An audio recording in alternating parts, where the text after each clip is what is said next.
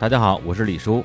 大家今天在这里听到的呢是说归说的第三期节目，西方艺术研究学者王瑞云老师跟我一起来聊一聊现代艺术和当代艺术，依然是以延迟两周播出的形式分享给大家。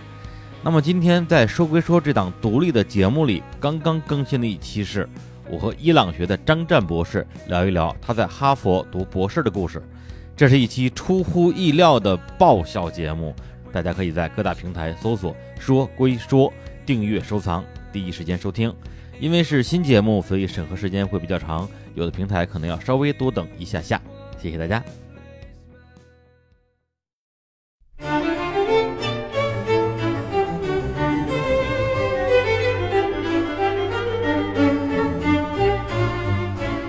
艺术这个词儿在西方出现的特别晚，哦，十四世纪。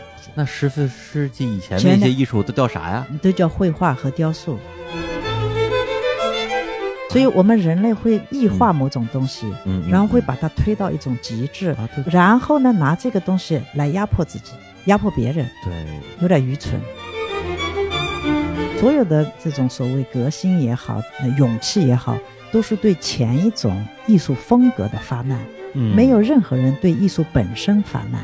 人们在杜尚这个人身上看到了他可以摆脱现代艺术的权威。Hello，大家好，欢迎来到由日坛公园出品的音频播客节目《说归说》，我是主持人李叔。呃，来介绍一下我们今天的嘉宾王瑞云老师。大家好，我是王瑞云。首先，日坛公园我们上线这么长时间，呃，聊过了很多的不同的这个应该算艺术吧，艺术的品类门类，包括呃影视啊、音乐啊，包括动漫啊，当然也是一种艺术，但是一直没有碰过美术啊，美术这个领域，因为实在是不太懂，呃，之前也确实不敢聊。那今天呢，实际上我的压力还是非常大的，因为今天我们的嘉宾王如云老师，他是一位在美术啊艺术方面的一位研究学者啊，也是一位艺术评论人。简单介绍一下王老师啊，他是江苏无锡人，然后一九八二年毕业于南京师范学院美术系啊，同年进入中国艺术研究院研究生部学习，专攻西方艺术史。一九八五年获得硕士学位，然后留在这个研究所工作。八八年呢，到了美国俄俄亥俄州啊，叫做凯斯西方储备大学，获得了艺术史硕士学位。那之后呢，就一直在美国生活，潜心研究西方艺术，特别是当代艺术。然后到零八年的时候啊，重新调回中国艺术研究院美研所工作，为国内写了很多的关于西方艺术的这种研究专著，包括啊像巴洛克艺术、二十世纪美国美术、美国艺术史话、新表现主义。呃，以及啊，应该是他有可能是在国内最有名的作品，就是《杜尚传》。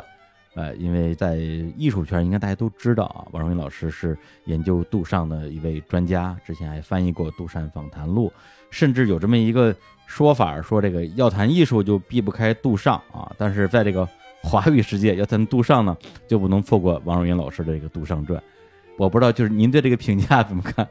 嗯，其实呃，大家关注的都是杜尚这个人。嗯嗯嗯，杜尚他获得了呃认可，大概是跟我翻译他的书和介绍他的文章，嗯呃是起一点推动作用吧。嗯，也就是这样。但是，呃，我觉得所有的那种注意力其实都是由杜尚引起的，他很厉害。也就是说，嗯实际上您在那个时候是一个将杜尚这个人，嗯啊，包括他的作品，嗯，呃，某种意义上说是能够让更多的中国人所了解到的这样一个有点像摆渡人的一个角色。对，可以这么说。我觉得现在我们中国的呃学术或者研究哈，嗯。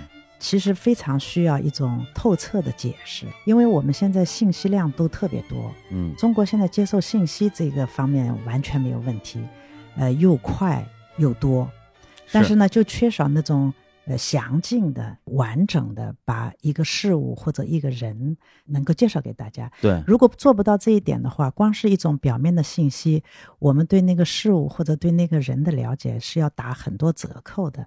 我感觉就是在国内，嗯您对于杜尚这个人的一个解读，其实有点类似于像今年好像是获得了诺贝尔文学奖提名的残雪老师，他也写了很多研究卡夫卡的专著吧。对我就是这个意思，就是要嗯透彻的解读或者透彻的理解。是，然后在去年啊，差不多就是这个时候，好像十月、十一月吧，王若云老师在这个我们的合作伙伴啊看理想的平台上推出了自己的第一档啊音频付费节目，叫做《实践作品里的西方艺术史》，而且是收录在去年的这看理想的杰作系列节目里边。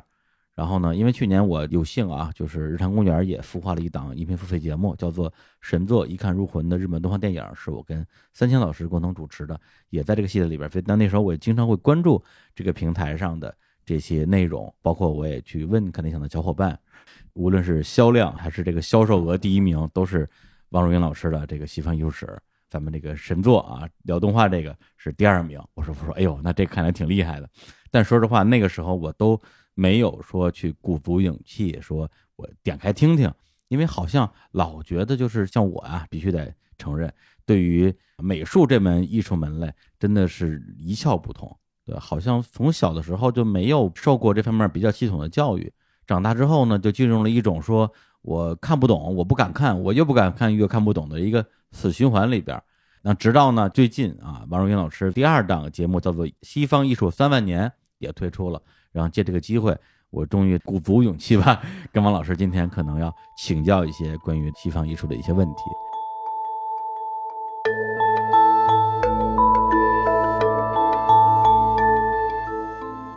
我觉得，呃，西方艺术史可能对于我们来讲，它是一个巨大的又陌生的一个领域，就是挂在墙上那些东西吧，我们只能统称为画儿。就走去看画展，对，但是这个画里边怎么样去分类？比如说几个最大的流派的这个分别，就是古典艺术、现代艺术和当代艺术，这到底应该怎么分类啊？嗯，如果对这个问题有兴趣的话，还真是建议大家先去购买 实践作品中间的西方艺术史，因为我通过一些具体的例子，其实把这个问题已经呈现的很清楚。呃，通常。大家的常识里面觉得西方艺术呢分两个板块啊，两个种类，一个就是西方古典艺术，嗯，一个就是西方现代艺术，嗯，当代艺术是后来加进来的一个种类，新出现的一个种类。是，我们先谈前面两个种类。好，就第一个种类古典艺术，我相信就是一般普通大众都会对这个种类有概念，嗯，因为谁都知道中国绘画是写意的，是吧？水墨。呃，文人画是吧？这个大家会有概念。对，然后都知道西方人特别会写诗，而且写诗做到登峰造极哈，无懈可击，画的就跟真人一样。对，就是这种基本概念大家都会有。嗯，所以呃，说到西方古典艺术，无论是雕塑还是绘画，呃，大家心里都很明确，对这个种类都很清楚。那么后来呢，那就出现了变形和抽象。在一开始变形和抽象进来的时候，嗯。人们纷纷的不懂，包括我们这些人，那个时候已经是算是学画青年了，也不懂。因此，如果大家对呃西方的变形抽象的现代艺术不太懂，呃，也不要觉得丢脸，因为我们都是过来人，没 关系的，对吧？想当年您也不懂，是我也不懂，是啊，嗯，对啊，我昨天跟朋友聊天还说的，我说，呃，那时候我学画到上海的时候。就有个朋友也算是一个老师，给我看马蒂斯的画册哈啊，野兽派，野兽派对马蒂斯完全就是属于西方现代派了哈，嗯，呃，他就是属于变形嘛，就完全不写实了，嗯，然后我看了以后觉得太难看了，啊，对，不是您是发自内心的觉得难看是吧？哎，当然了，然后那个那个朋友就跟我说，他说他画的多好啊，他说你看他的颜色多饱满啊。我就想他在说什么，对吧？所以他都有个过程，然后等到自己真的进入了美术系学习，然后不断的看各种信息，不断的进来，呃，然后就慢慢的就有感觉了，嗯，是吧？所以，呃，对于这种西方艺术，我我总觉得大家都别紧张，谁都有过程啊。比如说马蒂斯，我看不懂。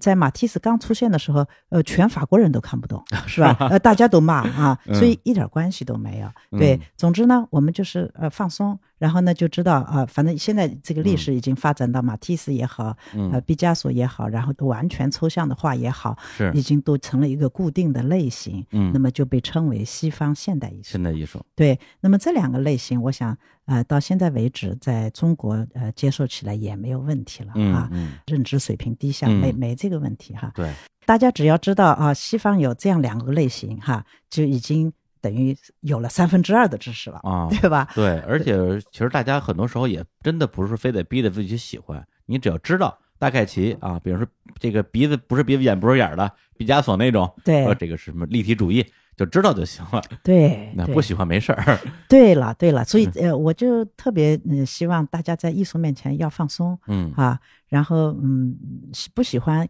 根本没关系，你完嗯全拿出自己的好恶、自己的口味来呃选择你自己喜欢的东西，这和你生活中间对待食物也好，对待呃家居衣服。嗯，其实是一个一回事儿，是吧？所以我们对于选择食物，我们是不紧张的，是吧？对于嗯选择衣饰，我们也不紧张。我们凭什么要在艺术面前紧张呢？对吧？这是一个嗯平常心，是是吧？我觉得可能是大家在某种语言环境里面把艺术这个事儿抬得太高了。对了，对，就是你不懂艺术，感觉就是就骂人，是是是是，这是人为造成的。嗯 对，这就是我就要谈到第三部分了，因为第三部分的当代艺术哈是一个后出现的品种。那么这个品种呢，我们在外形上看，它是呃，我给它总结了三个字，叫脏乱差。对，那个当代艺术真是这样子的，嗯，它可以是一堆破布，嗯。是吧？？甚至是一堆垃圾，嗯。什么呃，身上穿的乱七八糟的东西啊，打滚啊，什么嗯。尖叫啊，哎，反正怎么胡闹怎么来，对确实确实，是吧 看过一些，看过一些确实脏乱差。脏乱差吧，对对吧？所以呃到现在还是有很多人不喜欢当代艺术，嗯呃，我也觉得没关系，因为当代艺术真的比前两种艺术类型，它真的要难解释的多。嗯啊，因为前两种艺术类型它都有美有和谐，嗯像这些东西都是清清楚楚的。嗯，尽管马蒂斯、毕加索一开始出现的时候，大家觉得好怪呀，不嗯美，是现在看来也完全归到美的类型里面去了，对对对。是吧？这大家都能对，就是看得见。它再不美，它起码我们能承认它是个艺术。对啊，那到当代艺术吧，其实最著名的一个转折点分水岭啊，就是嗯您心爱的杜尚老师 拿出了一个小便池。对啊，我这玩意儿你都别说不是个艺术了，它就不是个东西。没错，为什么这个东西能成为一个艺术品？有当代艺术的这个时代开启了。对这个事情啊、呃很关键。嗯呃为什么呢？因为我前面已经说了，古典艺术、现代艺术，大家现在能接受啊、而且他们都有美来作为一个显著的标志。是，但是呃，正是因为这样，呃，大家呢就会对艺术有一种敬畏之心。嗯嗯，而当代艺术的出现，恰恰是要打破这种敬畏之心，要打破艺术的权威。这个事情其实蛮重要的。嗯嗯嗯、我们可能呃如果不在西方的语境里，可能一下子去看这种东西吧，就转不过来弯儿。嗯啊，因为在中国，呃，我们中国的历史进程啊，还有那种文化语境啊，呃，跟西方肯定是不太一样的哈。所以，我们嗯，既然是了解西方艺术，我们就要到西方的语境里面去看。这个事情也不难，嗯就是我们就回到艺术的发展的这个线索上，呃，我就可以给大家呃说一个简单的轮廓，哎，就是嗯，西方的古典艺术它为什么会被现代艺术取代？实际上呢，就是因为西方的古典艺术它太限制人了。因为古典艺术它的规定非常严格，就是必须写实、精确的写实，你有一点点走样都不可以，嗯就不是好的艺术。而且在题材上的呃规定也非常明确，对，必须画仙女儿是吧嗯哼？哼必须画宗教题材，呃，至少也必须得是历史题材。对，呃，超过了这些，当然还有一点肖像画等等，但是一般普通人呃日常生活那是不配进入艺术的领域的。嗯呃，所以我们大家想想看，就是艺术当它变成这个样子的时候，限制是不是特别大？对，就跟西方最开始古典音乐一样，是完全服务于宗教的，民间是不能用音乐的。是吧？就是这样的，对，它是同步的，对吧？因此呢，呃，对于西方艺术家来说，大家就不乐意了，因为嗯通常说来，艺术它是给人自由的，因为嗯，我们日常生活是有很多限制，嗯你的职业、你的身份哈，哪怕你在一个家庭关系中，父母、孩子都各有责任哈，因此它不自由。那么艺术这个区域呢，它实际上是人们都觉得它应该给人自由，嗯嗯，是吧？嗯如果我不能过上呃好日子，那我在画里面画一个美丽的、漂亮的那种生活环境总是可以的，可以满足一下我的想象，类似这个意思、是吧？是所以，但是后来弄到艺术会变成了一个限制人的区域，那大家就不乐意了嘛。是，这就是为什么西方的艺术它会要打破这个古典艺术的手法和风格，嗯打破它的这种呃规定，呃打破这种权威，然后就开始了他们呃做的所有的那些事儿，就是、嗯呃印象派啊、嗯野兽派啊、立体派啊，就开始变形，后来走到抽象，嗯它等于是拓宽了艺术的表达的领域。呃，丰富了艺术手法的种类，那么大家都看到这是属于西方艺术的一个新的成果。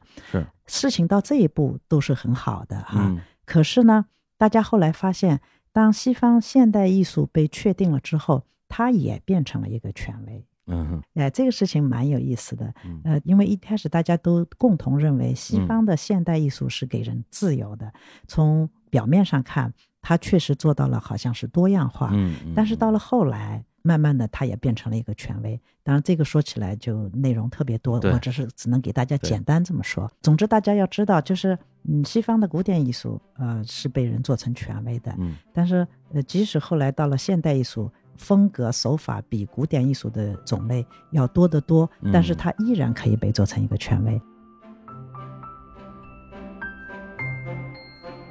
呃，听到这儿，我相信很多听众，如果是呃，就跟我一样啊，对这个呃艺术这个事情没有那么多的了解，应该还会觉得蛮减压的。第一是我不懂也没事儿，第二个是我不喜欢也没事儿。对，因为我自己是在看王荣云老师啊，今年刚刚推出的他的新的音频付费节目，叫做《西方艺术三万年》的前言里边，我看到一段话，真的是特别有感触。他是这样说的：说每个人的审美标准差异都很大，更不要说每个民族之间的差异了。定出一种美的标准来看艺术，对一个人简直是灾难性的。且不说不同的观念是不可比的那种。分出高低或者先进落后的想法，会让我们成为一个善于排斥异己的人。我们只需要借助自己的日常生活经验，就能知道，人都愿意跟一个能够包容不同的事物，不随便指责别人的那种大心量的人在一起，而不愿意跟一个只抱有一种标准，而且拿这种标准来划分对错、制造对立的人在一起。我觉得我自己对于美术这个领域的某种，呃，你说是敬畏心理吧，很多时候可能也的确来自于这种所谓的鄙视链的压力，嗯觉得说，哎，就是你懂一点儿，但是又没有别人懂，好像更容易露怯，还不如说我不懂，我什么都不懂，你别你别跟我聊这个，对，会有这样一种心理。对，所以这次实际上我在相当于是一口气啊，把王云老师他之前的这个一篇内容听完之后，呃老实说，还真的是很有收获，而且他几乎是帮助我从零开始建立起了关于刚才他提到的关于古典艺术、现代艺术、当代艺术的一些基础认知，对，包括一些实际上即使对我来讲都已经是非常耳熟能详的名字，比如说什么莫奈啊、塞尚啊、毕加索呀、大家应该也都听说过，但是他们到底是怎么回事儿啊？终于有一个相对来讲比较理性的认知了。对，包括刚才提到说，从古典艺术转向了现代艺术，它实际上是有一个过程的。对，那这个王老师他本身的节目里边，还有一个非常好的一个对照，就是他之前是讲十件艺术品嘛，然后他的第一件艺术品和第二件艺术品和最后一件艺术品都叫泉，都是泉水的泉，而这三件艺术品的区别之大呀，呃，真的是太有意思了。那第一个泉当时就聊到的是非常典型的古典艺术家安格尔画的泉，就是一个特别美丽的少女啊，举着一个瓶子，然后里边有水流出来。这个其实大家可能脑子里大概能想象出那个画面是有多么的美，多么的写实。那么到了这个库尔贝啊，他的那个作品也叫泉，里边是一个也是女性的裸体啊，但是是一个背影。然后他的这个身材呢，应该说，无论是以那个时候的标准，还是今天的标准，都不是一个特别理想的身材，臀部比较肥大。是的，嗯对，好像刚出来的时候，在艺术界也不太接受这幅画，是吧？那当然，嗯对呀、大家都一片哗然，觉得这个人太过分了。是吧？嗯为什么要画这么丑的人体？对呀、对，嗯但是如果你只是简单把这两幅画对照给我看，我可能不太理解说，这为什么会发生这样的变化？对，但是文老师提到一个点，其实真的是让我觉得说，哇，恍然大悟的感觉，就是在中间这个时间点上出现了摄影技术，就是照相这样一个技术的发明，对，让我意识到说，实际上在古典艺术时期，虽然大家画的内容很多是比如跟宗教相关的，或者是给一些贵族画像，但实际上他们承载的，你要让我说，我不是这么说对不对啊？它甚至都不是真的写实，嗯它是包含了某种美化的目的的写实，嗯，非常对，是吧？是的，就是他无论是画一个传说中的神，还是去画一个王公贵族，他画出来的一定是说又像。又比本人好看，对，就这种感觉。那是对你让我说，它就是个美颜相机嘛，是吧？就是看谁的美颜相机美颜效果好，真是这样，是吧？结果后来这个真的相机出现了之后，这帮画家就发现自己这没活了，活儿变少了。对，所以出现了像库尔贝这种说那。既然大家现在靠美颜的技术也不好使了，那我就画大屁股吧。这个 是好像我还能显得我比较与众不同，而且他好像他最大的一个突破就是在于他把画画的对象转移到了这些平民身上，自己身边的人。对的，所以当时给了他一个称号叫做现实主义。嗯，所以我们就可以想象，过去的所谓写实绘画不是现实主义，嗯，不是面对现实的。对对对。所以跟你那个理解是非常一致的，是吧？他就是理想化的。美颜的，美颜的，对。但是到了库尔贝的这个部分的话，他呃，的确啊，他放弃了这个美颜技术。但是你会觉得说，那如果都是拍这个大屁股裸女吧，嗯，我用相机拍也是拍，你画出来也是画，这里边好像就是又有什么区别呢？然后那之后又出现了这个印象派代表人物，包括莫奈啊，不用说了啊，像这个。呃，比如说大家都很热爱的梵高，梵高应该属于后印象派，对后印象派。对，那对，因为，我觉得还挺有意思的，好像我身边的这些朋友啊，嗯，特别是年轻人，好像都很喜欢印象派，这是一个潮流吗？我想他跟年轻人的心态可能有一种契合的地方，因为年轻人比较喜欢明亮、轻松，是吧？啊，不沉重，嗯，那么显而易见，印象派的画面，它的视觉效果就是这样的。你哪怕不一定非得懂画，但是他给你的那个视觉经验，跟自身的那种嗯生命经验，它有一种。合拍的地方，他也不要太严谨，他也不要太拘束。嗯，你想跟那个古典主义的刻板仔细相比的话，他是不是更年轻化？嗯啊，是不是可以这么理解？对，或者说他可能给人的这种感性的冲击更强。哎，对，我觉得你这个说的蛮准确的，是的。所以我身边的朋友，大家偶尔聊起来说，你喜欢什么画家？嗯，莫奈、梵高、雷诺阿，好像没有谁不喜欢的，都觉得特别美。嗯，特别是他对于那种光影的运用。对，就是让我们这种不懂画的人也能感觉到美。我觉得这个是印象派给我的一个印象。是的，即使从画面效果看，哈，如果古典主义的画和印象派的画放在一起，古典主义的画我们有一个说法哈，叫做酱油汤。啊，就是它是很暗的，色调特别重，嗯，特别重。那印象派的画就特别明亮，特别轻松，嗯嗯，对你任何不懂画的人一看也都能看明白。我们常常会觉得它好像是昨天画成的，就那个颜色特别的鲜艳、嗯。明丽，这样的东西对任何人来说，谁都喜欢这种明亮的、鲜艳的、轻松的，是吧？就从直接的视觉效果看，它也会更吸引人。对，甚至就是因为之前你也提到说，在那个时候，实际上欧洲也在有一些社会上的变革，比如说，呃，中产阶级这个群体在扩大，嗯，大家可能不愿意说在自己的客厅里挂一个那种酱油汤，那种好像很沉重的，然后非常宏大叙事的这种画作，放一个意象派的画作，呃，成为了当时的一种潮流。是啊，因为还有一个推动力就是。人都喜欢比较新鲜的东西，嗯，那么印象派的出现，好像是给西方画坛带来了一股清新的空气，所以它也会受欢迎。另外一个就是你刚才说的，呃，古典绘画它都比较宏大叙事，它看了比较沉重，啊，印象派它画风景啊，画身边的女孩子啊，是吧？或者夫妻啊，嗯，都是大家熟悉的自己的日常生活，所以大家很愿意把它呃挂在家里欣赏。是你你说这让我想起了，就是我应该还在上中学的时候吧，有一个引进中国的大片啊，就是《泰坦尼克》啊，之前在全球票房那个也是很多年都是呃影史冠军嘛，嗯，里边有一段那个剧情，当时肯定是看不懂的，嗯，就是这个女主角啊，这个 Rose 的未婚夫跑到女主角的房间看了几幅画，然后就说这什么玩意儿啊？对我给你打赌，这个人以后肯定混不出什么名堂。实际上那幅画，你现在倒回去看，是毕加索的《阿维农少女》，真的 对。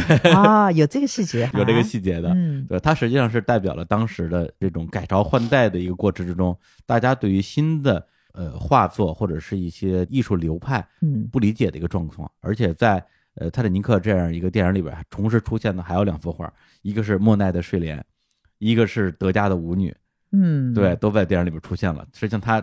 所描绘的就是那一个大家开始改变自己的艺术审美的一个时代。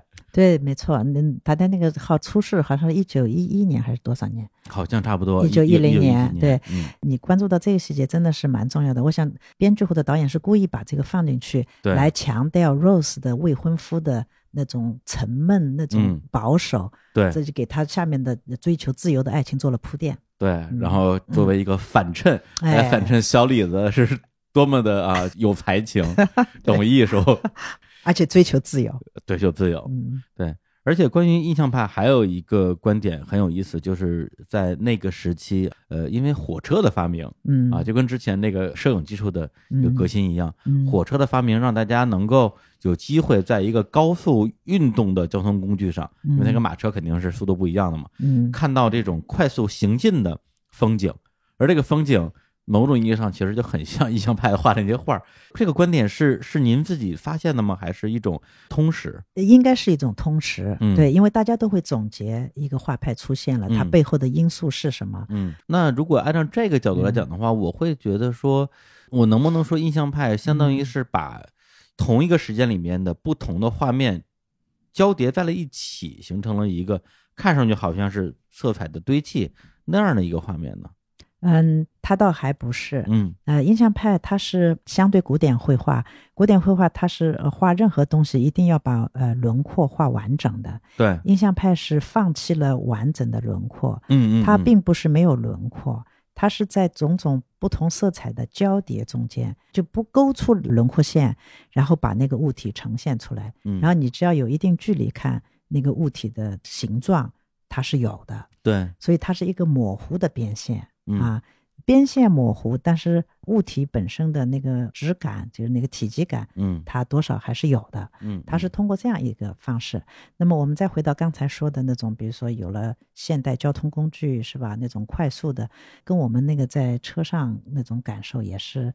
有相同的地方，就是行进中间哈，我们还是能够看见房子，看见马车，但是你肯定捕捉不到它特别清晰的轮廓线的。所以这种视觉经验在低速度的农耕的社会中间，它是陌生的，对对对吧？等到那个时候，他就不那么陌生了，跟印象派那个，他就会变得容易被人接受。我甚至觉得啊，嗯就是印象派反而可以成为一种写实，因为他画到的就是他看见的东西。太对了，就是这样的。嗯印象派大家都现在给他定义说是呃现代派是吧？嗯属于现代派的一个开头之一。那么好像是打破了西方写实的嗯权威。嗯嗯嗯实际上，我们现在退开历史距离来看，印象派还是站在一个写实的态度上，对它是非常写实我。看见的就是虚的，我画的也是虚的。对，它是对视觉的写实负责的。视觉的印象中是这样，我就完全照了那个印象把它再现出来。嗯嗯，所以印象派真的是呃实实在在的写实，嗯这就是为什么不要说的太远，就是说后来的后印象派，嗯。他们实际上就是反印象派的写实。哦。对啊，因为我就刚才说了嘛，嗯。他们其实是对视觉的一种写实，对。那么他们就觉得这个就做的还是不够嗯。啊，应该更加更多的主观的因素进去，这样艺术家的主动权会更多。嗯哎，我们现在平心静气想想看，在古典艺术中间，艺术家是没有自由的，因为你必须完全照了那个对象，是吧？你不能走样的，是吧？啊八股文一样的画作。对，就是我们说在造型方面的不自由哈，嗯就是说你嗯必须完全写实。嗯然后其实印象派他们呃也是被限定的，就是他你必须画视觉的印象，然后不能超出这个范围，是吧？嗯所以他也是有一种不自由。所以嗯后来的后印象派，他们是追求艺术家的自主权要更多。嗯，对，所以我们想想那个梵高，嗯是吧？嗯想想高更，他们就已经很主观的因素加进去很多了，对是不是？是我们想想梵高的星空，嗯对吧？整个都是螺旋形的那个，哪有这样？这跟写实完全就没有关系了。对他那个画的肯定不是他看到的景象了，嗯对了那是拿他脑海中的某一个景象。对对对，是这个意思。所以你刚才说的那个说的特别好，你还说你不懂艺术，说的多好啊！没有那是因为这两天就是恶补了一下您的这个艺术史之后，突然好像有些东西嗯就有一点通了的感觉。包括比如说，就是在上个月我去了那个呃洛杉矶啊，因为那个王荣云老师也也住在洛杉矶，对，还还挺巧的。然后您住在是洛杉矶的门头沟是吧？对我住在洛杉矶门头沟，洛杉矶的郊区啊。啊，然后呢，我是当时在特别匆忙那个时间里边去了保罗盖蒂艺术中心，嗯当时呢其实只留了两个小时的时间，那肯定是不够的。对，因为那个地方可以逛一天，它特别大嘛。嗯然后那，只有两个小时，那我当然逛就逛最尖儿的了，呃，最有名儿的了，梵高的鸢尾花儿，而且是它不像那个莫奈那睡莲啊，嗯画了好多幅，全世界哪儿都有，鸢尾花就那一幅，嗯价值连城，而且 曾经是全世界最贵的画嗯啊，曾经一度吧。嗯然后我就说先看这个，看这个能装逼，我就发朋友圈，的确是吧？但实际上呢，我自己内心最期待的是雷诺阿的散步，因为我特别喜欢雷诺阿的呃所有的画我特别喜欢他那种嗯光影色彩的运用吧。嗯对，结果后来哎，一不小心路过了一幅，其实我都不知道是谁画的画，嗯因为他那个说实话英文名我也不认识，嗯。然后就是一幅静物，嗯。静物和苹果，嗯，就是一些桌子上的花瓶啊、苹果呀、水果篮儿什么之类的，也不知道为什么我就停在那儿看了很长时间，就觉得说，哎呀，这些苹果怎么这么好看呀、对，后来我就问我身边朋友，我说这谁画的呀？然后朋友一看那英文说塞尚，嗯我说哦，但实际上其实也不太知道塞尚是谁，就听说过这个名字。嗯对，但是在您的节目里边，就我会意识到说，塞尚实际上对于从古典艺术到现代艺术是一个非常非常重要的一个人。对，这就要把绘画说的比较呃专业一点了。我还是要从古典、现代这两个类型嗯大概说一下。呃，其实，在古典绘画中间哈，它即使是写实，然后它的画面是有一种构成的。嗯嗯，说白了就是那些人物不能随便放的，嗯，它要有一种构图的结构的啊，它哦很讲究这个哈构图。对啊，因为哎，要不然的话，你那个画面就不可能有一种清晰的感觉哈，有条理的感觉。这个画画的人都知道。嗯嗯，那么到了印象派的时候呢，他们为了打破呃写实的权威，他们就不讲究这个了。嗯他们就是眼前一片光色，是吧？我哪怕是画睡莲，或者我哪怕是画一片树林子，我只要把那个光色的这个整个真实的视觉嗯印象呈现出来就行了。所以现在在我们来看，印象派的画面是完全没有结构了，啊，真的呀，没有结构，就是个印象。就是真的，你说的太 就是个视觉印象，嗯，就是一堆颜色。嗯嗯，对嗯，就是你老这么干下去啊，那个画面它是它就是一堆颜色，它等于把绘画中间一个很重要的理性结构给去掉了。是是是。所以其实你要说我我肯定喜欢印象派啊，但但如果人类的这个艺术啊，嗯就停留在印象派了，嗯然后那之后就再也没有进步过，我觉得也挺可怕的。哎，太对了，就是这样。嗯即使印象派，呃，集中的去看哈，呃他们呃流行了二三十年或者三四十年，嗯，像我们现在，我要是集中的去看印象派，我会受不了，审美疲劳是吧？我觉得腻。啊，对，它就不能让你精神为之一振。当然，这嗯个效果是有的。就一开始，如果你一直看呃古典的那种比较灰暗的、嗯呃暗的那种画面，你看了会精神为之一对振。啊，但是你呃大量的看这个东西哈，它让你回味的东西特别少。嗯，对，就除了你视觉上的愉悦、光色的，就是颜色的鲜艳、明亮、闪烁哈，你老给你这个东西，你就会呃厌倦嗯嗯啊，然后就觉得回味就少哈。因此呢，他们画家就意识到了，呃，尤其是塞尚意识到了，这就是嗯。塞尚其实跟印象派画家，他就参与了两次印象派的画展，嗯。嗯，他就离开了，嗯，对，他就想校正这个错误。嗯嗯。呃，那么他校正这个错误的做法呢，就是他去了解古典艺术中间有的那个理性结构是什么。嗯嗯，那么他就想，对当时的绘画进程来说，即使我们强调色彩，嗯但是我们还是可以用色彩来建构一个理性结构的。嗯嗯，这就是塞尚后来他大半辈子一个人悄悄地做这件事，嗯呃，做得非常辛苦，而且呃不被周围的人看好。没有被大家效仿和追捧吗？没有，因为他 首先过的是一个类似隐士的生活，哦，然后他的那些东西大家也不太理解，因为嗯当时印象派后来就开始有点走红了嘛，大家就都看好那些东西。嗯嗯，然后他悄悄的在乡下自己庄园里这样子画，别人不了解，呃，因此呢就呃不知道他在做什么。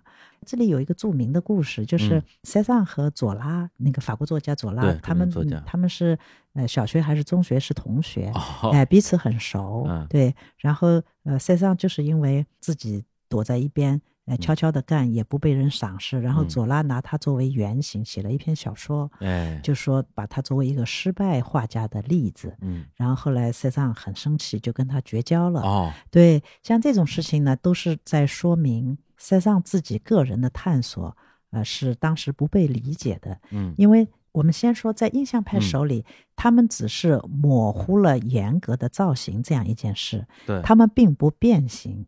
但是在塞尚的画里，他开始有点变形了。哦，对，当然我们相对后面像毕加索、马蒂斯的变形，呃，塞尚看上去好像变形的成分还不明显。嗯嗯嗯，但是如果我们往前看，跟前面的画家比的话，他的变形开始了。嗯这个东西非常重要，是这就是为什么后来西方艺术史学家把他看成是现代艺术之父。是对他就是觉得，在一幅画中，画本身是有它自己的构成的，是有嗯他自己的生命的，是吧？我不要对眼前的对象负责，但是我要对这张画的结构负责。所以塞尚的呃重要就在这里。那么我再回到你刚才说的，嗯就是为什么他的那个苹果会打动你？哎对，其实你那个体验跟我是一模一样的，理解色上真的不容易。就是嗯哪怕我们这种学艺术的人，一开始嗯也不知道他为什么好，凭什么他是之父啊？好像对看不出来哈、对对，就是这个就好像说谁谁是教父一哎，样，对我们就是 不太能懂嗯这一点。呃，你光看文字的描述，也不能说服你，是吧？嗯，然后我也是，就是我第一次到美国的时候，纽约是第一站，我就去纽约大都会，然后看了那个，呃，跟你真实感受是一模一样的。我当时看到也是他的一张苹果哈，哦，我也呆掉，就是哎呦，我说怎么这么好啊，就不舍得走。你必须看了原作才能够真的意识到，就是他所强调的画面结构是什么。嗯，因为我画过画，我知道你要画一个苹果哈，塞尚他之所以能够动人，就是他就用了几笔，就嗯把那个苹果的那个立体感表现的特别清晰，特别有力哈。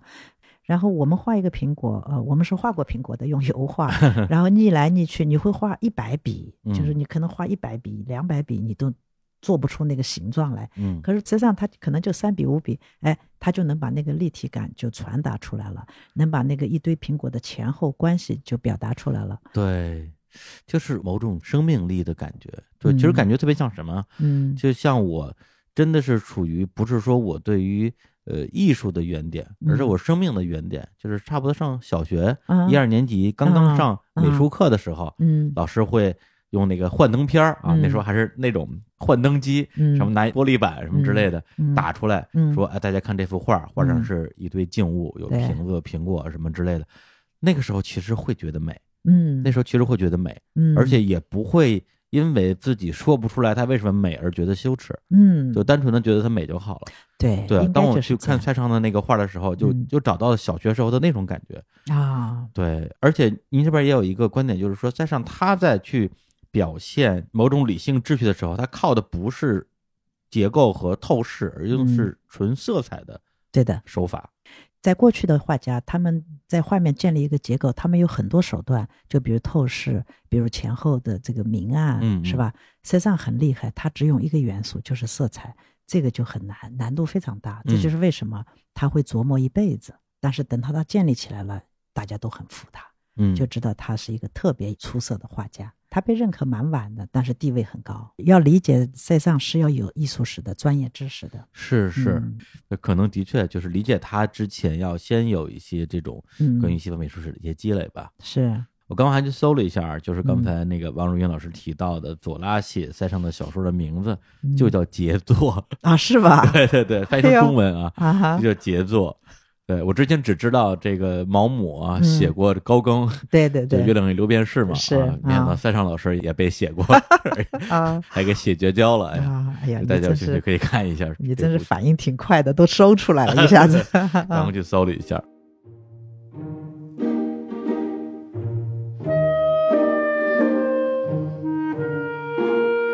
那刚刚其实啊，就从我们提到的像安格尔、库尔贝到莫奈印象派到塞尚，基本上是一个从古典主义嗯到现代主义的这样一个过渡。对啊那那之后当然呃又有了像马蒂斯的野兽派、毕加索的立体主义，嗯，然后康定斯基的抽象主义、罗斯科的抽象表现主义这些。对，那么从现代主义向当代主义转换的过程里边，那就不得不提到这个，您这么多年一直在国内啊做他的普及工作的，就是杜尚了。嗯对，那他当时去开创这样一个时代啊，当然他自己肯定不觉得自己是在开创时代，他只是在做自己觉得对的事情。那时候整个的一个艺术环境是什么样的？嗯，杜尚他觉悟到现代艺术也会被做成一个权威这件事，他比任何人都要早，嗯早了有半个世纪，嗯所以他这是非常的嗯少有的一个人。前面我们讲了这个古典到现代的过渡哈，嗯过了这个过渡之后，那么后来整个现代主义就全面开花，新风格风起云涌，整个处在一个欣欣向荣的呃上升期。嗯大家没有看到这样创造新的风格手法会有什么问题，但是杜尚在那个时候就意识到了，那是嗯一九一二年、啊。大家要是去听那个节目，就知道有一张画，他画的，呃，有点学立体主义的一张画，叫《下楼的裸女》，然后被、呃评审拒绝，就说他要去改一下手法等等。这是一件小事，但是他意识到现代主义其实所谓标榜的自由是一个说法，真正落实起来，它还是会限制你。对，就这个嗯故事在您写的那本《杜尚传》里有一个也有比较啊完整的版本啊，对我看了一下，我觉得特别有意思。嗯对，因为杜尚他在巴黎嗯跟他的两个哥哥一起混，是，然后呢，那俩哥哥也都是搞艺术的，就是嗯大哥带小弟嘛。对对说这个我带你去参加一个活动，嗯，参加一个画展，嗯，就杜尚就画了这个啊下楼的裸女。嗯，结果呢，这个画送上去之后，这帮老艺术家们啊，嗯就是立体主义的老艺术家们，看完之后说你这个不对，嗯，你这不是标准的立体主义表现手法。对，但实际上这个就有点扯淡了，因为立体主义本身就是在标榜自己可以打破一切的束缚和藩篱对的这样一种艺术流派。然后你说你这个等于说就是大家都是闹革命的，你这个革命手法不标准，就是当然好像还有一个细节因为就是他在嗯《夏洛罗尼》里边用到了另外一个。有点像一个啊竞争者的流派的一些手法，就是让那些刚刚嗯，等于说站在风口浪尖儿的一些可以说是既得利益的嗯啊一个小群体，觉得说感受到了某种威胁，对对我要跟你划清界限，你不是我们这一波的，除非你改。哎，对了，真是这样，你说的太生动了，多好 没没不就是 是您书写的好，啊！是这样子，是这么回事儿，对。对，因此，他就意识到这个限制，然后他就不跟他们一块儿玩儿。嗯那么，杜尚个人是这么做了哈，在二十世纪的开始，现代派风起云涌的年头就这么做了。但是，整个西方艺术界要过了半个世纪之后，大家才能意识到现代主义的艺术究竟是怎么回事。是，要真的是有些人吃到他的苦头了，嗯才能体会到杜尚在一开始沾了一点点边，就赶快散了。嗯，就是才体会到他那个做法的正确。对，而且嗯。包括他那个啊，现在当然是举世闻名的作品啊，嗯。就是那个小便池嗯。啊，这名字就叫泉啊，嗯，还是泉水的泉。呃，离这个作品它的价值真正被整个这个行业所接受，也隔了好像三十多年时间。对三四十年，对，那个原作啊，嗯就是那个。原品小便池，好像嗯。当时就直接被扔了，是这样，就认为这东西就是个垃圾。是这件事情是很值得拿来谈的，嗯。因为我们就看到呃有这么一个人，就是杜尚，嗯他比所有的人都能看到嗯艺术究竟是怎么回事。嗯它其实是人类手里的一个游戏，一个制造权威的游戏。嗯，你能接受这个说法吗？其实我一直在思考这个问题，就是嗯所谓的艺术跟艺术家之间到底是什么关系？嗯那你可以说，比如说在呃赛场之前，嗯。那些艺术家们其实都是干服务业的，啊，对，是吧？就就是服务业啊的，对，谁需要我画画，我去给他画，嗯你给我钱，对，对，那么嗯。当然是甲方说了算喽。嗯。对你喜欢什么样的画什么样的呗。啊，对对。对，那到了赛场之后，由于他的某些革新性的一些嗯。突破，让艺术成为艺术本身，对他不再为其他人服务，嗯。那这个可能是当时的一个革新。嗯。对，但即使如此，那艺术嗯。它不再被呃所谓的啊，就是这种呃甲方啊，嗯。或者直接是掏钱的人嗯。啊，就或者下订单的人，嗯不被他们所左右。但是艺术好像后来就变成了自己被自己所左右，嗯。对，甚至很多开创了时代的潮流的变革者，嗯。他们后来就掉进了自己挖下的这样的一个一个的陷阱里边儿。嗯。对，包括您之前讲过的，像呃罗斯科，像波洛克，嗯对，那两个人一个是抽象表现主义，一个是做这个行动绘画的。嗯那在那个时候也是风头一时无二，然嗯后成为所有人模仿的对象。嗯但是他遇到一个问题，就是当所有人都在模仿你的时候，你就不能再突破了。对你不能背弃自己，就好像想当年鲍勃迪伦，当他放下民谣吉他，拿起电吉他的时候，嗯这在美国整个的民谣界是激起众怒的，啊，觉得觉得他是民谣的叛徒。啊，对，因为我们所有人都在跟着你的步伐在往前走，你怎么能给你的吉他插上电呢？是。对，是吧？如果是一在一个更加可怕的时代的话，他可能是要被钉在柱子上的，或者就像大家看的那个经典的美国电影《阿甘正传》，嗯。有一段时间，阿甘突然不知道为什么开始跑步，嗯所有人跟他一起跑，然后以各种各样的名义举着各样的牌子跟着他一起跑，而牌子上写的都是大家认为的阿甘要跑的那个目标、那个意义，实际上他是被定义的。嗯突然有一天，阿甘停下来了，大家说为什么停下来？阿甘说我不想跑了，我累了。大家说那我们怎么办？是不是这种感觉？很妙，对吧？所以就是您讲到的，像罗斯科、嗯像波洛克这两个人，其实最后相当于都是自杀的啊。嗯波洛克是因为车祸，但是跟他嗯当时的精神状况都有关系，就是他最后他没法去让自己变得不是自己。就是这么一个局面。所以这就是说，其实重要的不是在艺术中间创新，因为艺术中的创新并不意味着你风格上自由了，你的生命也自由了，它是两回事情。对，包括别人像波洛克，他这个人的经历也很传奇啊，然后嗯。性格也是一个比较极端的一个性格，嗯。就非常典型的这样一个时代的人物，因为嗯他是嗯。叫行动绘画是吧？嗯，因为我之前不了解嘛，我一看这不就是泼墨吗？哎，这不就是那个唐伯虎点秋香里边唐伯虎画画的方法吗？然后地下泼一滩墨，嗯说这就是画，是。结果就成了一个流派。是。对，但是最后他自己都说出这样一句话，就是说，如果我能好好的画出一只手来，我会画这种废物吗？嗯，就是他最后都用这种语言来攻击自己的艺术。当他成为所有人趋之若鹜的一个中心的时候，实际上是最后大家如果像您说的啊，嗯做艺术是为了追求自由，那这时候显然是不自由的。对啊，就问题就是出在这儿，这就是嗯为什么现代艺术会被当代艺术取代。嗯嗯，我再多说一句，就是人们在杜尚这个人身上看到了他可以摆脱现代艺术的权威，嗯。他们等于看到了这样一个榜样啊、因此大家会把小便池去重新认识，嗯。把它抬到艺术重要作品的这个位置上。嗯。嗯，我不知道这样说你是不是可以理解？嗯啊，杜尚，因为嗯。如果说到说他成为当代艺术的一个开创者，或者嗯。说成为一个被认为的权威的话，那嗯。我我的理解啊，可能是这样，就是说。他相当于是把艺术这个词儿，或者是把艺术品这个词，嗯从某一个圣殿上拉下来了，生活和艺术之间的关系被他给拉平了。那当然嗯，如果你在那个时代，都不用说当时的美国人，嗯可能你问我，我肯定也会说，啊这是个骗子，嗯，对，这个人以后肯定火不了，你相信我。哎，对，就是会给人一种欺世盗名的啊，投机取巧的印象。对但实际上他在艺术的边界的探讨上，显然是做出他的贡献的。是说白了，就是他明白这样一件事，就是我跟艺术相处的时候，我绝对不能让艺术压迫到我，嗯我绝对不能让艺术欺负到我。而波洛克和罗斯科的悲剧就是被艺术欺负到了，被艺术压迫到了，乃至于把他们的生命都给压垮了。就是这个事情，其实在艺术史上没有人这么去想过，嗯没有人这么去谈过。那么关键在于哪里呢？关键就在于大家都觉得艺术是一个不能被否定的东西。就艺术它是如此的位置如此的高，如此的尊贵，嗯是吧？嗯嗯所有的人都在为这个事情在做出他们的贡献。我们回过头来想想看，所有的古典艺术家，所有的现代艺术家，他们都是在艺术的这个名目下面在工作，都在为这件事情做出各种各样的呃能力的展示。献身。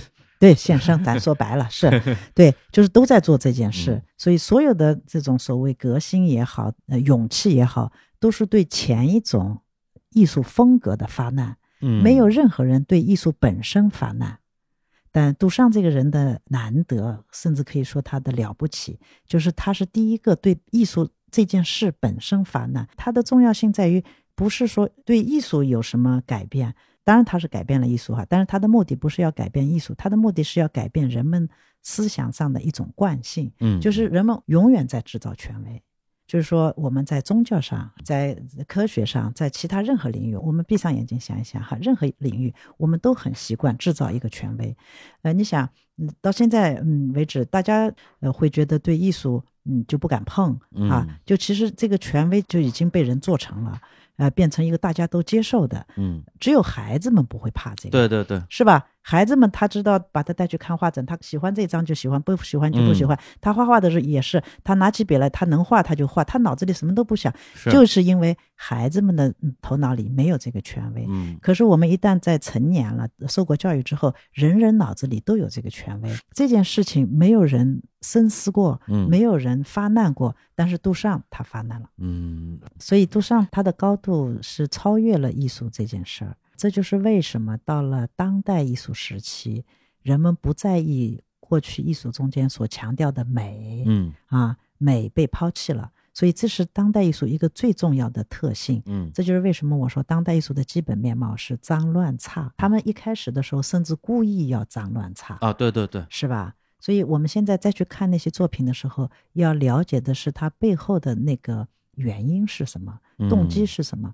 因此呢，这些作品现在是被艺术史接受的，因为他们必须通过这样一些过分的手法去打破那个艺术的权威，否则的话，艺术的权威是不能被动摇的。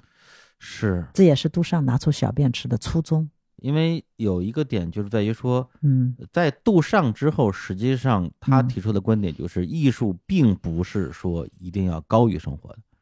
对。这个是一个特别重要的立场。很多西方学者啊，西方的艺术史研究者，他们亲口说的“杜尚就是禅”。呃，这句话其实不难理解。嗯，严格说来，杜尚跟禅没有接触过，他没有碰过任何所谓东方文化什么哈，这个不重要。重要的是他的那个立场，他的那个精神品质的确跟禅宗很像。那么为什么说跟禅宗很像呢？因为禅宗很重要的一个。呃，生活态度就是平常心，嗯，就是不要有任何观念，不要在自己头脑里装进任何的观念，是吧？一切都是平等的，嗯，所有的事物都有它的本来面目。所以杜尚呢，他等于在艺术这件事情上，他把他艺术还原到他的本来面目，所以他提出来，艺术是跟所有的事情都是一样的，艺术家跟其他的职业都是一样。就艺术家这种人，他跟其他不同职业的人是一样的。对对对，对吧？他说，一个商人要去做生意，那么一个画家你就必须画画。嗯，所以我们看到杜尚这个人，他就真的具有我们东方人说的那种平常心。嗯嗯，必须有这种平常心，他才能够摆脱艺术的权威，就是没有那么强的分别心。对了，对，包括就是小便池这个事情，我也在想说，呃，假如他认为，比如说生活跟艺术是平等的，嗯，那生活中的。一花一草都可以是艺术，他当然可以找一棵树过来说这个是我的作品，也可以摘一朵花说这是我的作品，但是这个东西的冲击力是不够的。嗯，对，那小便池一定大家认为不是个艺术，而且当时他也遭到了的确是这样的待遇。嗯，对，因为他的这种冲击感或者是反差感是最强的。哎，对的，对的，就好像。对，之前咱们提到啊，头两副拳的时候，嗯，那库尔贝跟埃格尔的拳为什么会有这么大的一个冲击？就是你库尔贝也可以画一个不那么大的屁股，嗯，是不是？大家就觉得说啊，其实也还好，是吧？是，其实就是这种，对了，对了，其实是抹平了大家对于一个事情所谓的高低贵贱、美丑的一些固有的成见。对，非常好，是的。举例子，因为我前段时间也也去美国玩嘛，然后。在美国的街头，特别是在拉斯维加斯，很典型，因为街上人多，其他城市人没那么多。嗯，就是你可以看到各种肤色、各种人种，特别是各种身材的人，有那种特特别瘦的人，有特别胖的，就是男的、女的，三百多斤、四百多斤，我觉得都都有可能啊。嗯，但是都穿的很漂亮。嗯，对他们没有觉得说自己因为胖我就。不能穿的这么好看，对，就或者说我因为胖我就别出门了吧，对，其实会给我这种感觉，是他们就很坦然，是吧？面对自己，对，其实这种东西啊，都是跟艺术的这种推动都是有关系的，对吧？嗯，真的不要小看这种日常的做法啊，它真的跟它所有的文化元素都是有关系。呃，因此，为什么现在杜尚得到这么大的认可哈，地位很高？嗯，呃，现在西方人测试说，谁是你最喜欢的艺术家？杜尚一直都是首选啊，真的呀？啊，当然。我天，那真是我的这个信息感觉好像就落后了半个世纪了。对，我老觉得杜尚是骗子，真的就 是之前就觉得因为不了解嘛，嗯，对，或者说别人到今天，嗯，我也。没有必要要求自己喜欢杜尚，嗯。他那些作品我可以不欣赏，嗯。对，但是至少我知道他在那个历史上是什么样的一个位置，嗯，他起到什么样的作用嘛。嗯。对，那么我觉得说，呃，比如说很多的美国人，包括您，嗯。是吧？您写了那么多跟杜尚有关系的书或者文章，嗯。包括我之前还看一个文章啊，嗯就一个人发表观点，意思就是杜尚是个骗子，嗯对，他是这个美帝啊，嗯用来做这个文化输出的一个道具，硬生生的把他一些垃圾一样的东西包装成了艺术，然后向全世界推销，嗯这是一种文化倾销。嗯就，大概这么一个观点。然后您嗯写了一个我觉得能有两万字的文章来跟他讲这个道理，我看完了，我觉得是真的是还蛮有收获的。谢谢你这么说。我想，呃，对于杜尚的重要性，我可以用这样几句话来讲哈，就是我们现在来想想看，古典艺术和现代艺术都给了我们创造了不同类型的美，嗯是吧？古典艺术的美不用说，那现代艺术的美，其实我们现在也能够认可了。是是是吧？那种抽象画真的很美，嗯很美哈，那、没有问题。可是唯独这个当代艺术，它不是给我们创造一个美的类型的，是，而是给你一个心态，嗯给你一个放松的心态，说我们不要有分别心，我们怎么做都可以。有一种艺术，它是给你这种精神上的放松的，你觉得好不好？是吧？艺术这个工具来创造美的对象，嗯过去一直是这样，古典艺术、现代艺术哈，嗯他们真的是创造了很美的物件我们称为艺术品。然后到了当代时期，创造美的物件儿有很多东西来做，比如设计、环境或者摄影，就是这种创造美有很多其他手段来做了。是。那么当代艺术呢，它就选择了一个别的功能，嗯，那么这个功能是对我们的思想来说话的，嗯嗯来对我们的心态做改造的。嗯，那这就是当代艺术的价值。我们再回过来看杜尚，杜尚的东西没有一件是美的，奇奇怪怪的。你们，我想你看了 杜尚对是吧？那个真的很奇怪的。我告诉你们，几年前我在洛杉矶嗯偶然看到说，呃，某一个画廊有杜尚的展览，啊我当然很起劲，就拼命去找了看，很难找那地方啊啊。啊啊那小型展览，我管它是什么，我就去了。啊找到以后，第一地方难找，第二地方也不大，一个房间最多是你们这个三倍大哈，啊，一个房间小很小，对。嗯结果一看墙上就贴了他的一些手稿，你就走进去，你就感觉跟艺术一点关系都没有。嗯，对，就好像恨不得是一个数学家的手稿那种，充满了那种理性、智性的气氛，就根本不是艺术，很奇怪。对我来说，我都觉得奇怪。哎，我就想，哎，哎你看，呀，您这中国第一杜尚粉儿，对，这个其实蛮重要的，嗯因为这就说明什么？就是杜尚把艺术带离了创造美的对象这样一个功能，这样一个嗯区域，嗯他把艺术带到了为思想说话。嗯，所以这就是为什么呃，我们在看当代艺术的时候，我们一定要把对待那前面两种艺术的那种价值观要放下。嗯你不要在当代艺术作品中间寻求美，这个已经不是这一类艺术的功能了。是因为我刚才也提到，我对嗯美术这个领域的确不了解，但是嗯这几年可能因为有时候会出国玩儿吧，嗯然后到了一些国际化大都市，包括嗯之前像去洛杉矶，然后去东京、大阪一些嗯城市，总会抽个一天半天儿时间去逛逛当地的这种当代艺术馆、现代艺术馆。其实嗯 就我根本不知道当代跟现代什么区别，对我来讲都一样，嗯反正就是看画的地方，我我我每回都会去看。嗯可能去的动机就是想让自己接受一些熏陶，嗯是吧？提高一下自己的审美，其实是非常非常原始的一些动力。去了之后，其实会经常接触到大量的当代艺术的作品，比如有有些装置艺术，嗯。还有一些真的是不知所云的一些物体，我只能称之为物体。是啊是啊是问对。对，但是因为本身我就不懂啊，我嗯。我既不了解当代艺术跟现代艺术这个分界在哪儿，嗯。然后这些当代艺术的大师，无论是古今中外啊，就没有古代的，无论中国外国的，我一个都不认识。嗯。对，所以看的时候反而我没法做到有分别心，我不知道什么分别哪儿的分别心啊。啊那就好。对，那就硬看，就觉得说我也不管你是谁，也不知道你这个作品有名还是没名，嗯然后值钱还是不值钱，嗯我就在猜你想表达什么。嗯这个体验对我来讲，其实就是一种非常私人的小乐趣。嗯对，也是我最近可能是一个非常奇怪的口头禅，就是表达方式。嗯。我前段时间四十高龄啊，因为我前段时间嗯。刚过完四十岁生日，过完生日之后，我觉得哎呦，四十多岁人了，我不能服老，我年轻，我就蹦迪，然后就就去蹦迪了，啊就去那种放那种电子音乐啊嗯。的地方，然后蹦到早上五点，哦身份证都弄丢了。很年轻啊，结果我一进到那个蹦迪那个地方，因为那天正好是一个万圣节主题的一个活动，我看到很多年轻人，嗯然后打扮的漂漂亮亮的，然后头上都全都是各种妖魔鬼怪的一些装扮吧。嗯我当时的第一反应就是在心里就默念了一句：“嗯，好多种表达方式啊，就是就是你可以认为他们每个人都在用自己的某种当代艺术的表现形式来表现自己，是就是一种表达方式。是的，是这样的。呃，当代艺术就是真的多元化，嗯就是你用什么手段都可以。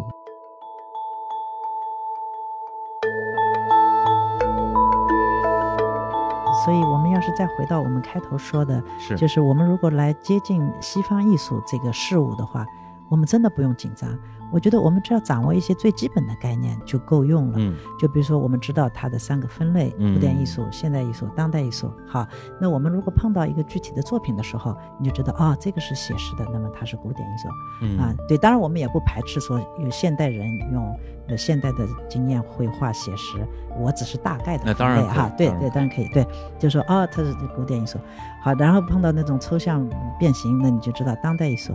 在这种时候，你就只要知道嗯呃，艺术不是只有一个标准，嗯不是只有写实这个标准，那你的欣赏能力就已经扩大了哈。嗯，但凡碰到那种不美的、奇怪的，对吧？然后你乱差的，对脏乱差的了，脏乱差的，你就不要用前面两个去套，嗯，你去套肯定套不上，所以就要被骂。这就为什么那个杜尚的小便池会被骂，因为他还抱着前面两个尺度是吧，来衡量这个东西，那就肯定没法。大家就不在一个次元、一个宇宙、一个赛道上。哎，对啦，对啦，嗯。就是说你什么类型就用什么样的标准，所以你要换，要换频道，嗯是吧？这就是为什么我说这个事儿不难，就是你只要知道有三个频道，嗯是吧？你到了这个频道，你换成这种，你把它换，嗯然后你就知道怎么去对待眼前这个作品了。是，这样的话，你的欣赏也多元化、多样化，嗯在艺术面前也不用太紧张。因此，我始终觉得，根据我对西方艺术史的了解，就是欣赏西方艺术不难的。嗯嗯。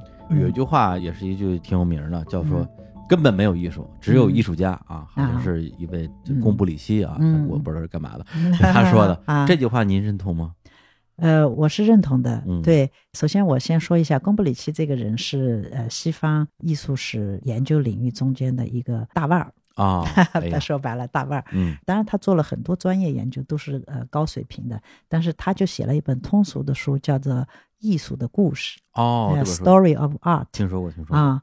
对这本书啊，在西方再版了二十多版，哦，这很难得的。你想，什么书能够再版二十多版？除了呃圣经，圣经，这就是为什么 他们嗯。西方人嗯。把《Story of Art》这本书称为艺术史的圣经哦，啊，所以我都把这个人大概介绍一下。因此，他那本书是写的呃非常的通俗，但是嗯又非常的深入浅出，呃嗯效果非常好。那么他在那个书的开头就讲了这样一句话，就是呃没有艺术，只有嗯艺术家。呃，我想他也是在通过了这个现代和当代的艺术的发展之后，能够得出的一个结论。呃，为什么呢？就是其实艺术它就是一个行为，嗯是？吧？它不是一个固有的东西。我们现在把艺术作为一个固有的、高贵的、固定的一个嗯事物，这个事物在过去的历史年代里存在，然后到了现在的年代它还存在，就会觉得艺术是一个嗯不变的对象。所以呢，他就是要把这个东西放下，就是说，其实艺术它是人类各种行为中间的一种行为。对对对，对我做了这件事，我就是一个艺术家了。比如说，嗯我去做了一个碗，嗯，是吧？？我就是做碗的匠人，对，我做了鞋，我就是做鞋的匠人。其 实就是你做下了这嗯件事，那么这个行为才产生了。我想大概应该从这个角度去理解啊。也就是说。所谓的艺术有多么的高贵啊，嗯艺术家们有多么的伟大，嗯这个其实是后人给他们嗯，附加的这样一个定义。是的，而艺术创作，无论是绘画啊、嗯。雕塑，包括可能建筑、对，呃音乐，嗯。只是人类，然后人类文明的发展过程中，人类嗯。会做的其中一件事情而已是的，啊，并不比其他的事情更加的高贵，嗯。但是它只是可能是根据供需关系吧，嗯，社会的需要啊嗯，它被赋予的这样的价值或者价格。嗯。是这样一个逻辑，嗯，对，您说这个其实就让我一下就想到了您的那个呃新的那个节目，就《西方艺术三万年》。嗯第一期节目里边就有一个观点，我觉得嗯特别的，让我觉得有启发，就是讲到就几万年前是在西班牙还是哪儿发现一个一个洞窟，嗯洞窟的这个顶上啊，发现了大量的这种动物的绘画，是写实程度之高啊，真的是令人难以置信，感觉就像是伪作，后人伪造的。嗯但是后来啊，通过一些地质勘察的手段，嗯证明了它的确是几万年前的人嗯呃画的。然后就说，那几万年前的人，那真是原始人，嗯那真是原始。这原始人为什么要在顶上画牛呢？画牛、画鹿、画画一些大型的野生动物，嗯是因为他们热爱艺术，是吧？热爱艺术，觉得这艺术高于生命，就是好像不是啊，甚至连鲁迅都不这么认为。嗯鲁迅好像还专门写一个文章说，我觉得呃可能不是，有很可能就是因为他想要抓到这些动物，这些动物抓了之后能吃，嗯，所以他就把它画下来。画完之后觉得说我能把它画下来，我就能抓住它。这种推理反而会被认为是更合理的。如果这个推理成立的话，嗯那么在这件事情上，画画的确就没有说有多么的高于生活，你甚至可以说是服务于生活的。嗯画画是为了自己捕猎这个行为去做一个祈福的行为。是的。因此，我在后来做的第二个节目就是《西方艺术三万年》。如果我们回到历史的原点起点哈，嗯呃，再来看艺术这回事的话，我觉得可以把这一点看得更清楚。没有艺术，只有艺术家哈。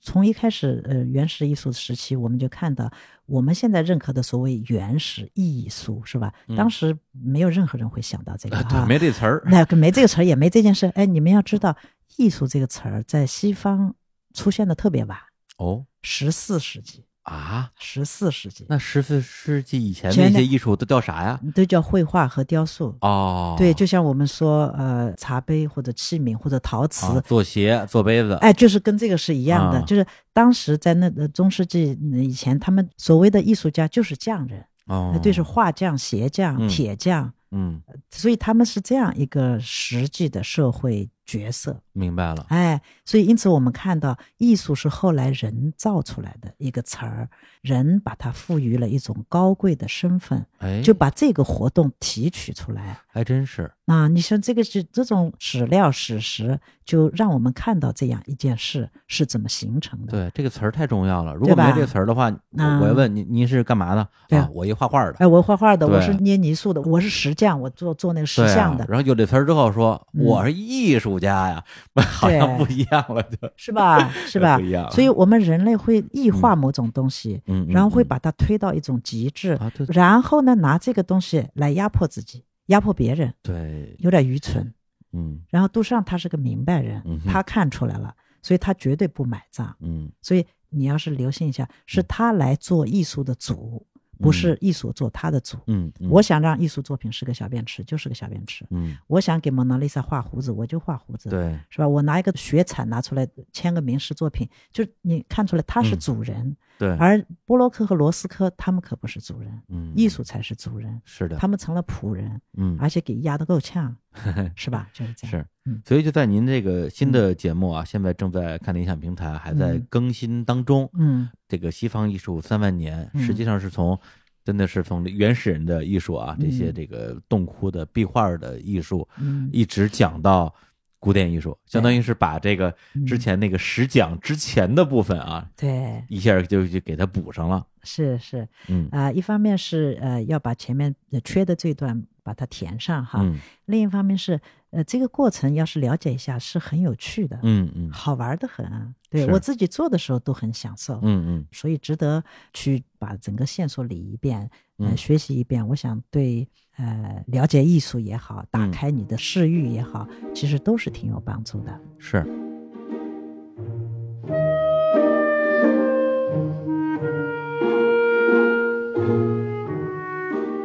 而且就是这两档节目，实际上跟您这些年啊，嗯最近这二三十年嗯一直在做的事情有很大的关系。那是因为您虽然很多时间是生活在美国洛杉矶那边，但实际上，呃，您的工作可能绝大部分都是跟嗯国内的这种，比如说艺术的传播、嗯艺术研究嗯是有关系的。一直在写一些书，在国内做一些这种，呃，应该说是西方艺术科普的工作。因为嗯国内对于西方艺术的整个的整体认知度吧，其实还是呃没有那么高的。对，一个是这方面，还有一方面，我不得不说一下，就是现代社会啊，它的知识有一种呈现碎片化的趋势。嗯，对对对，这个事情蛮严重的。是啊，我即使在呃专门的艺术院校上课，我也发现那些已经修过西方艺术史或者中国艺术史，他们的知识也有碎片化的趋势和样子哈，就是那个状态，这个蛮可惜的。因此，呃，我们在接触任何一个事情的时候哈。要把它整体的了解一遍，嗯，这样这样其实蛮有帮助的，把它的整个大轮廓抓在手里，然后你就容易了，你再往下走。对，就好像我应该是去年吧，前年我去成都的一个什么博物馆，然后当时也是一个画展，然后门口呢有一个电子显示屏，它有一个其实我觉得是很巧妙的做法，我忘了那个主体的内容是什么了，可能是一盆花吧，嗯，然后你摁一下按钮。它就变一种绘画风格，说哎，印象派画是这样的，后印象派是这样的，嗯，然后野兽派是这样的。啊，对，就是用视觉的方法来告诉你不同时代、不同流派的这种呃，就是艺术呃是什么样子的。包括后来到了那些什么啊当代艺术的时候，那花已经不是花了，完全就是完全就变成瓷砖了。OK，对，就是当时那个东西，它给人感觉啊是。特别的有视觉冲击力，拍成个小视频，估计在网上也能火。但是它毕竟不是历史本身。我觉得，呃，通过比如像您的书也好啊，包括您的节目也好，包括像刚刚提到的贡布里希啊这个艺术圣经，我觉得如果读一读的话，就是即使是像我这种在这个方面的积累其实是非常非常少的人，也有可能去掌握一种新的欣赏世界的乐趣。还有一点就是。我作为呃过来人哈，我就觉得，呃，现在大家都太着急了，就是你接近一个新的事物，我们就说接近西方艺术哈，呃，不能呃图快，是我知道一下印象派是什么啊，野兽派是什么，然后因为这个你快嘛，是一下子就知道，或者说就是就跟听音乐一样啊，说我能在最短时间之内听出这是什么风格来，哎，这是一个技术，哎，对，好像我就有了艺术的修养了 哈，对对音乐的了解修养，但是听歌识曲，其实呃你。始终对那个大的轮廓没有的话，你还是有点掰棒子哈。在我看来，如果你呃接近一个新的事物，然后你把它的全貌了解一下，那是呃事半功倍的事情。是是是。所以呢，就稍微呃耐心一点点，是吧？你如果想了解西方艺术。你就把它从头到尾了解一下，嗯嗯，对你尽管看上去比快餐式的要多花一点时间，微信报文，对，就是要多花一点时间，但是你以后你就心里面就会获得一种自信，对，这种自信我觉得挺重要的。但这个自信既包括了我了解而且我喜欢的自信，也包括了我了解但是我不喜欢的自信。对我这里可以顺便讲一讲我一个自己的一个个人体验，因为我当时刚到美国去的时候呢，我们。单位中国艺术研究院给了我一个任务，就是要写一下美国呃现代艺术史。哦，对，然后我就花了三年时间，把美国艺术史就从头到尾梳梳理了一遍。嗯嗯，做的时候还是蛮辛苦的，整个三年，你是天天不断的泡图书馆看各种书，因为每个艺术家那在历史上留名，你都要去了解，当然得得从头了解，那个过程很枯燥，很辛苦。嗯，但是你知道做完之后，感觉特别好。你特别自信，什么感觉？你任何人走到我跟前来跟我讲美国艺术，我都不会害怕。是是是，这是什么感觉？是吧？要不然你总心里胆怯，见了人你胆怯，你这就是什么？这种胆怯的心情啊，我太能体会了。就跟您录节目之前我的心情啊，就好像我站在美国大都会博物馆门口的心情一样。这里边有关于艺术的一切，但是我却啥都不懂，就是都不知道从哪儿开始。就是这种心情。哎，那我这里就接一句话，嗯，如果你去把西方艺术三万年从头到尾听完，你站在美国大都会博物馆面前，你就肯定不会有这种心情了。我天，哎呦，这这必须必须得听了。这个，对我必须得好好写了。对我真是可以保证，对，因为那个呃基础性的东西，嗯，我是可以提供的。是的，然后呃，真的可以帮助大家能够呃在。把西方艺术的大轮廓能够真的了然于心，嗯嗯，然后你就有底气了。是。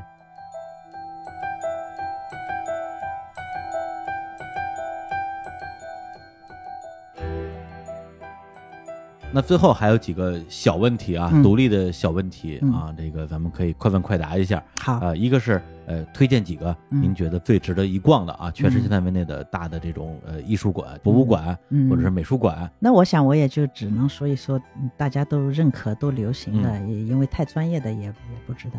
比如说呃纽约大都会博物馆，嗯。然后古根海姆呃美术馆，嗯。还有就是温迪呃、嗯。美术馆嗯啊，嗯呃尤其大都会美术馆它是全方位的啊，世界各地的都包括进去了。嗯嗯呃，那么古根海姆是主要是呃西方现代艺术嗯啊，然后呢，像温迪美术馆呢，它就嗯比较是当下的、当代的啊，嗯对，就就类似这种。啊，嗯这几个都在美国。啊，对对对，然后我还很建议呃那个去呃纽约的它的画廊区去转转，那西方就太多了，那太多了对对，那都是那些、是吧？卢浮宫啊、嗯什么，呃，我想这个，大英博物馆。哎，对对对对嗯，对，就是想要获得西方的呃基本知识的话，呃，去去转转这些就很好。嗯总之，平时我们在国内的人，呃，但凡碰到西方的艺术呃有展览过来，现在这种交流比较多，呃，不妨去看看，嗯，对吧？反正看什么不是看？也是。那还有一个问题呢，嗯就是关于这个如何看，对，如何逛这个艺术展、看画展。啊，对，因为就是如果说啊，大家嗯，呃，当然听了您的课，当然是一个很好的方法啊。啊，对，那如果说嗯这还没有来得及啊，嗯去把这个西方美术史啊呃整个梳理一遍，嗯那么去逛这个美术展的时候，有没有什么建议？啊。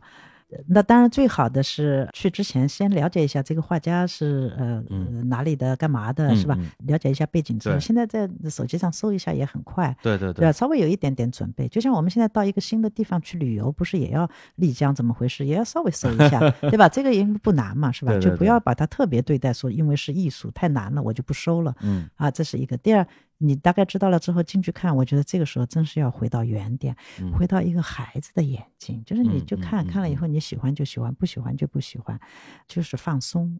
嗯嗯，，对，不用对自己提任何要求啊，这样你反而容易能够吸收到你能吸收的东西。嗯要不然你紧张本身就是一种能量在拒绝这个。对，啊就是比如说这个嗯世界名画啊，比如说梵高的这鸢尾花，啊哎呦，嗯我我不喜欢，哎呦怎么办啊？或者说我看不出好来，哎呦太紧张了，啊，就这可能反而会去妨碍你自己就是这样的的这种，对我们很多的麻烦是自己造成的，嗯。是观念造成的。蒙娜丽莎，哎呦这不好看呀，啊，丑死了，对啊，我嗯。你知道我在大学里面上课的时候，我们嗯。有一个很有名的老师叫嗯。秦宣夫，他和傅雷是同学，哦，他在巴黎留学，上个世纪二十嗯。年代、三十年代，他上课的时候他就跟我们说，他说蒙娜丽莎有什么好，黑乎乎的，他说我不要看，他说。啊，你看他一个教授，名教授嗯，对于名画就这种态度，嗯。人家就呃很坦然，就是我喜欢就是喜欢，嗯不喜欢不喜欢，是。嗯等于说是从去了解一些背景的知识啊，不、包括当时的历史嗯时代啊，嗯，增加自己从理性层面上对这个作品的基础认知，对啊，然后感性层面上呢，要让自己尽量回归到一个儿童的孩子的状态。哎，对，这叫两头抓一下，因为之啊前那个陈丹青嗯。老师也嗯。给您的音频节目写过一个序言啊，嗯。呃，里边有段话我特别喜欢，他就是嗯。讲说，看那个好的作品就跟期待一个好的天气一样。他就说，我去这个美术展啊，去这个画展，到底看的是什么？其实也没有说我真的是在寻求一个具体的目的，因为嗯大部分好的作品都已经看过了，然后每次看还是很喜欢，就像好天气一样，只要不是一天下雨，我都非常喜欢。嗯，我遇到过很多的好天气，但是我还是希望会有好天气，就像艺术一样，我觉得就是这种感觉。是 是，嗯所以还是呃，我们中国文化中间说的平常心。我觉得我们现在很多事情要回到常识中间来、嗯啊。我们现在这个社会现代文化太容易制造等级了。是是是是嗯，这是一个非常严重的问题。西方也是呃如此，只是西方他们通过当代艺术的洗礼，呃，在艺术界会好很多哈。嗯，要去掉等级，去掉分别心，嗯放松放下。其实这是我们中国文化中原来就有的一个价值。嗯但是现在被忘记了，嗯嗯。嗯，蛮可惜的。那还有今天这个准备的最后一个问题啊，也是最近在这个啊就朋友圈啊嗯。刷屏的一个问题，出自于一个辩论的综艺节目，叫《奇葩说》，嗯。里边提出了一个辩题啊，嗯。叫做“博物馆着火，救名画还是救猫？嗯”。这个我觉得是吧？嗯。作为搞艺术的人或者搞艺术研究的人，啊。这可能是个难题啊。这个好回答吗？这个，对我可以这么回答：嗯这个问题它是无效的。嗯为什么是无效的呢？无论这个被问的人答我要先救画嗯或者我要先救猫，它都没有任何有效性。为什么呢？因为有的人会去救猫，嗯有的人会去先救画，对他们两个人都是正确的，嗯，对吧？哪怕在我一个人身上，这种两种可能性都会存在。哦，比如说，我从来不养猫，我一直在研究艺术史，那我肯定可能会去先救画。但是，尽管我是研究艺术史的人，嗯可是我这两年养猫了，我特别爱我的猫。啊碰见这种情况，可能我第一冲动就会去救猫，嗯，所以它这个是没有有效性，这个回答是没有有效性的明白。啊。这种问题其实没有多大意义，我是这么嗯看的。对，也就是对于您或者是任何一个个体来讲，都他会不一样对一个事情的价值，啊，在此时此刻，对了有自己的一个认定的标准，对，甚至他当时的行为都不一定符合他的标准，是另外一种本能。这就是这样。就比如我正好养了两年猫，嗯我爱上猫了，嗯，那我就真的话都不顾了去救猫，是吧？是，可是我从来没养过猫，我大概对猫就没有这么深厚的感情。然后我如果去救了画了，你们会责备我吗？或者我去救了猫了，你们会责备我吗？这个都不成立，因为嗯每一种它都有它的呃合理性，嗯，这种问题是无效的。或者按照咱们今天聊的杜尚的理论，猫和画儿的价值是不是平等的？对啊，就看这个个体自己当时怎么认知这个事情，对怎么认知这个事情，他的嗯一刹那的冲动，他向哪个地方冲过去，是吧？嗯？所以你这真的没法指责他。嗯，所以我们没有标准答案。对，或者他说白了，嗯画儿值钱，猫不值钱，对，这你也不能说他错了，呃，对啊，是吧？是就是这样。所以在我这里，嗯这个问题是无效的。好，那今天非常感谢王如云老师啊做客，跟我这样一个艺术小白啊聊了这么长时间，然后我自己也受益匪浅，呃，然后那个也希望啊以后有机会还能跟王老师再呃继续聊一聊关于艺术的话题，然后同时也推荐大家啊去看理想的音频平台啊，就是在各种下载的应用市场都可以下载看理想啊，在里面搜索。呃，两档节目啊，一档是实践作品里的西方艺术史，聊的就是从古典主义啊到现代艺术到当代艺术整个一个演变的过程；另外一个就是正在连载中的《西方艺术三万年》。我也在这里呃非常感谢日坛公园给我这样一个机会，可以跟大家再来聊一聊西方艺术。呃，也感谢志明呃能够拿出时间来呃跟我做这样的对谈。我发现他的思维很敏捷，啊，谢谢。呃那个归纳的能力特别强。呃，有些呃归纳的话比我说的还要精彩，请大家特别留心。谢谢谢谢。那以后下次您写了书之后，可以我来讲，有可能是是一种合作方式啊。那也希望下回有机会，如果跟王老师还能在一起呃聊聊艺术的话，我能比现在这个水平稍微高一点点。啊，那一定一定，对啊，再看看那个大哥叫啥，贡布里希是吧？大哥，真的感谢，真的感谢，而且很愉快啊。嗯，是的，是的。好，那就跟大家说再见，拜拜。哎，好，拜拜。